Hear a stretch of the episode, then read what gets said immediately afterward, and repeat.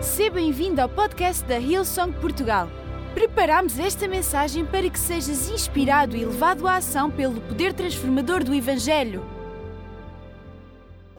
Que presença doce de Deus está aqui neste lugar, amém?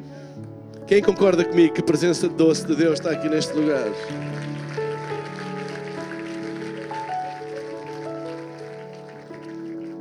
Vocês podem sentar, eu queria apenas compartilhar com vocês e pensei o que é que eu vou falar depois de um momento destes.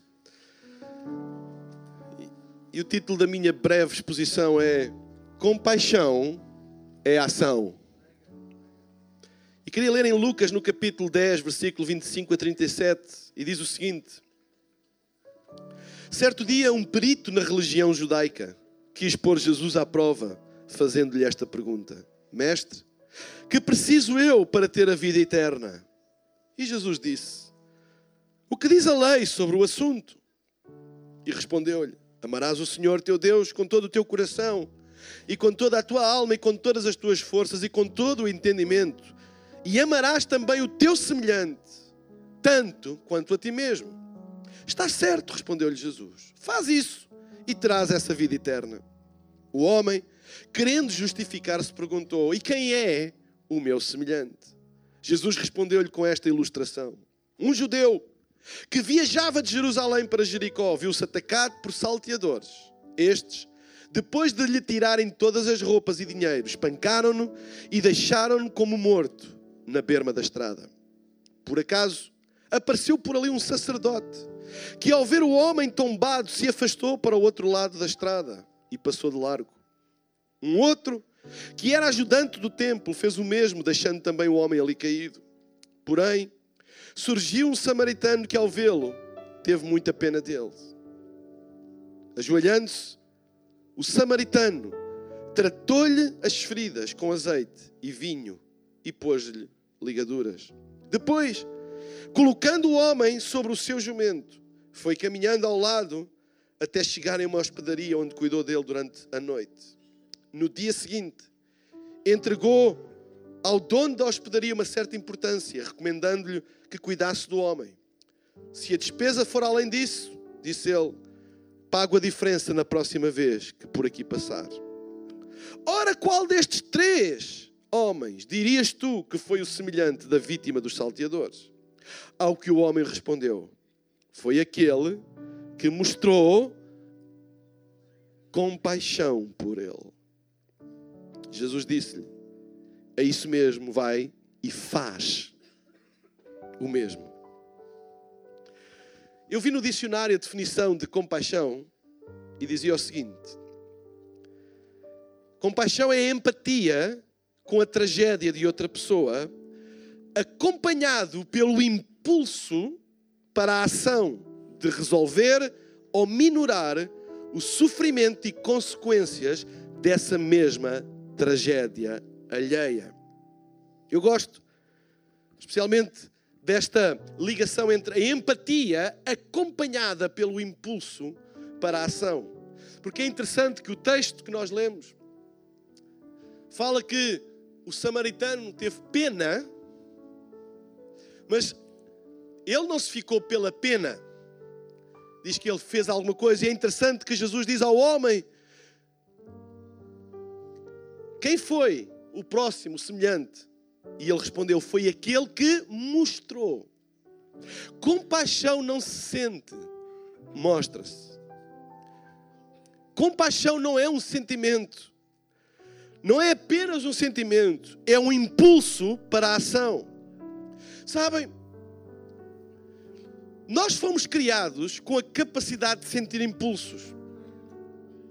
O problema é que muitas vezes nós deixamos que os nossos impulsos se dirijam para coisas menos boas, como o impulso de fazer mal a alguém, o impulso de responder a alguém, o impulso de maltratar alguém, e muitas pessoas dizem: ah, isso foi um impulso.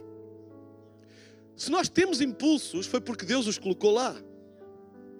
Mas colocou com um propósito, para o bem e não para o mal. Compaixão é um impulso, é um impulso para o bem. Hoje, quando eu fiz o apelo, para que as pessoas tomassem uma decisão de ajudar estas crianças, eu tenho quase a certeza que toda a gente aqui sentiu o impulso para o fazer. Mas alguns controlaram esse impulso e disseram: Bem, eu tenho que pensar, bem, ei, deixem-me dizer, controla os impulsos quando eles são para o mal, mas deixa eles fluírem quando eles são para o bem, porque Deus criou-nos com impulso para que nós tivéssemos a capacidade de exercer compaixão. Compaixão não é nada racional, não há nada de racional na compaixão. O que é que nos liga racionalmente a uma criança a milhares de quilómetros de nós? Nada. É um impulso. É o impulso que Deus colocou em nós para o bem, de fazer alguma coisa. Compaixão é um impulso para o bem, para ajudar ou minorar o sofrimento alheio. A Bíblia não descreve o que estes três homens sentiram, mas descreve o que eles fizeram. Diz que um sacerdote passou, e diz a Bíblia que a pessoa que foi maltratada era um judeu, e o sacerdote, que era da mesma etnia, da mesma raça, passou de lado. A Bíblia não diz se ele sentiu, se ele não sentiu. Eventualmente ele sentiu pena também. Eventualmente ele sentiu, oh, coitado. Mas passou de lado. A Bíblia descreve o que ele fez, não o que ele sentiu. A mesma coisa que o ajudante do templo, que obrigatoriamente também tinha que ser um judeu. Mesma raça, mesma etnia. Passou de lado também. Mas um samaritano. E a Bíblia mostra, e na altura, samaritanos e judeus era pior do que portugueses e espanhóis, bem pior. Não se davam, odiavam-se, tinham uma animosidade visceral entre eles. E não é por acaso que Jesus vai buscar um samaritano para exercer compaixão sobre um judeu. E diz a Bíblia que ele fez alguma coisa por este homem, carregou, pagou-lhe tratou-lhe as feridas, pagou-lhe as contas, etc, etc. A Bíblia usa muita expressão movendo-se de íntima compaixão. Quem é que já ouviu esta expressão na Bíblia? Reparem, movendo-se, agir. Diz que Jesus olhava para as multidões e movia-se de íntima compaixão. Não era pena, era um movimento, era uma ação que levava Jesus a fazer o que ele fazia. Jesus, o combustível de Jesus era a compaixão. A compaixão é o que lhe dava andamento. Compaixão é ação.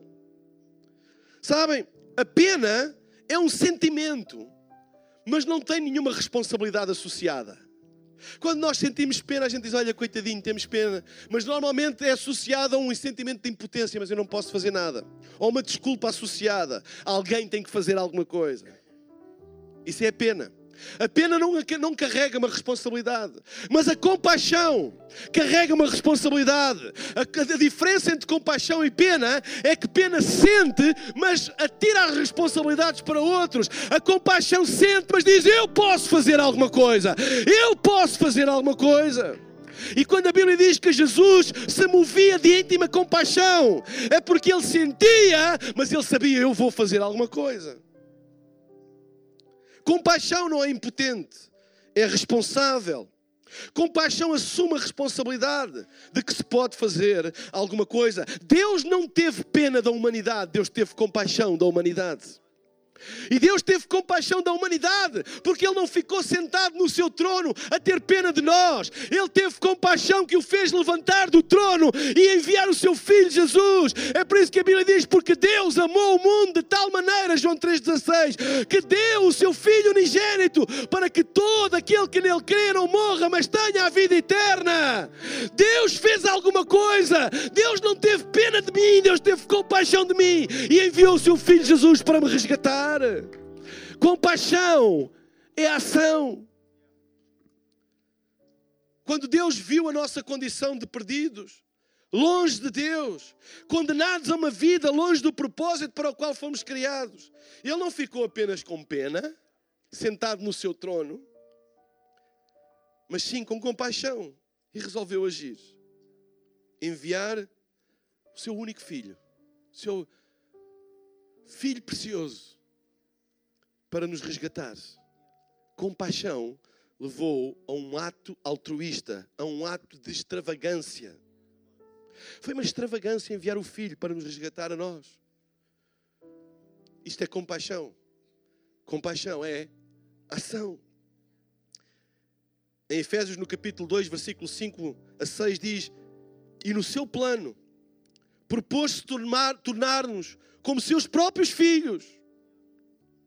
É por isso que lhe dirigimos louvor e honra pela sua graça para conosco através da pessoa do seu amado filho. Diz que Deus resolveu adotar-nos como filhos. Eu também sou uma compassion children. Eu também fui resgatado, sponsorizado por Deus. Deus, Ele olhou para mim longe dele e disse: Eu vou adotá-lo.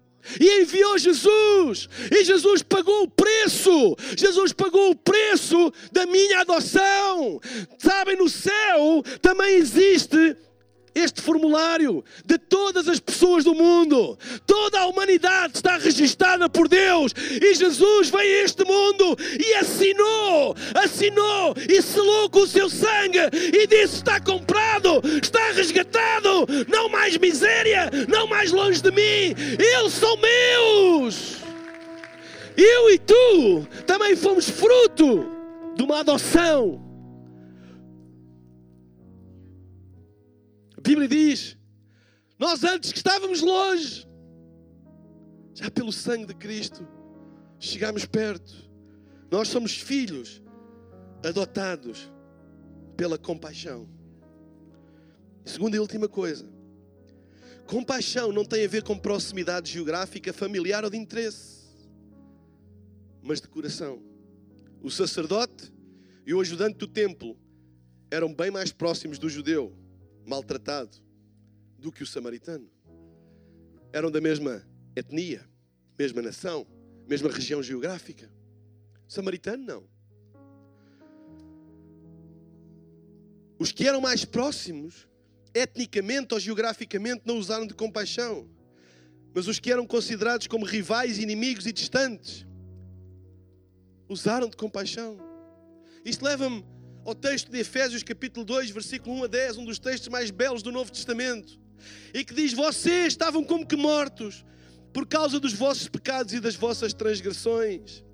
Essa era a vossa conduta na vida antigamente, seguindo as correntes do mundo à vossa volta, e até mais, seguindo aquele que é o Senhor do poder dos ares e que atua ainda hoje. Aqueles que recusam sujeitar-se a Deus. E nós éramos também como eles, vivendo apenas segundo os instintos, os impulsos primários dos nossos sentidos, dos nossos pensamentos. E assim éramos por natureza objetos da severa justiça de Deus, tal como todo o resto da humanidade também. Mas Deus, que é riquíssimo em misericórdia, em consequência do seu sublime amor por nós, e estando nós ainda, toda a gente diz ainda, estando nós ainda mortos pelos nossos pecados, nos deu uma vida nova ao ressuscitar com Cristo da morte. Foi somente pela graça de Deus que fomos salvos. Nós ressuscitamos com Cristo e foi-nos concedido por isso o direito de acesso espiritual pela fé ao mundo divino em que Cristo habita, a fim de que, para sempre, todos constatem como é rica, generosa essa graça que Ele revelou e tudo o que Ele fez por nós através de Jesus, porque pela Sua graça é que somos salvos por meio da fé que temos em Cristo. Portanto, a salvação não é algo que se possa adquirir pelos nossos próprios méritos, é uma dádiva de Deus, não é uma recompensa pelas nossas boas obras. Ninguém pode reclamar mérito algum nisso. Somos a obra-prima de Deus, Ele criou-nos de novo em Cristo Jesus para que possamos realizar as boas obras que Deus planeou para nós. A Bíblia diz que nós também estávamos longe de Deus, longe dele.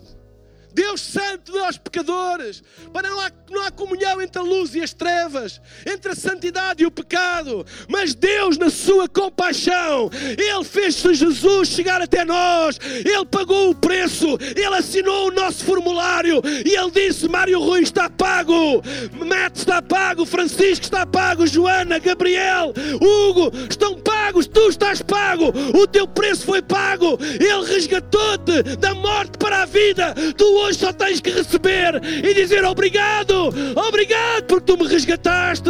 Eu sou um filho da compaixão, eu sou um filho da compaixão de Deus. Eu não sou um filho por mérito, eu sou um filho por compaixão. É por isso que a Bíblia diz lá em João no capítulo 1: E a todos quantos o receberam, Deus deu-lhes o poder de se tornarem filhos de Deus. E tu hoje podes ser um filho de Deus, porque Ele já pagou o preço por ti. Esperamos que esta mensagem tenha sido desafiante e inspiradora. Se queres saber mais sobre a Hillsong Portugal, segue-nos nas redes sociais Facebook, Instagram e Twitter ou visita o nosso site em hillsong.pt.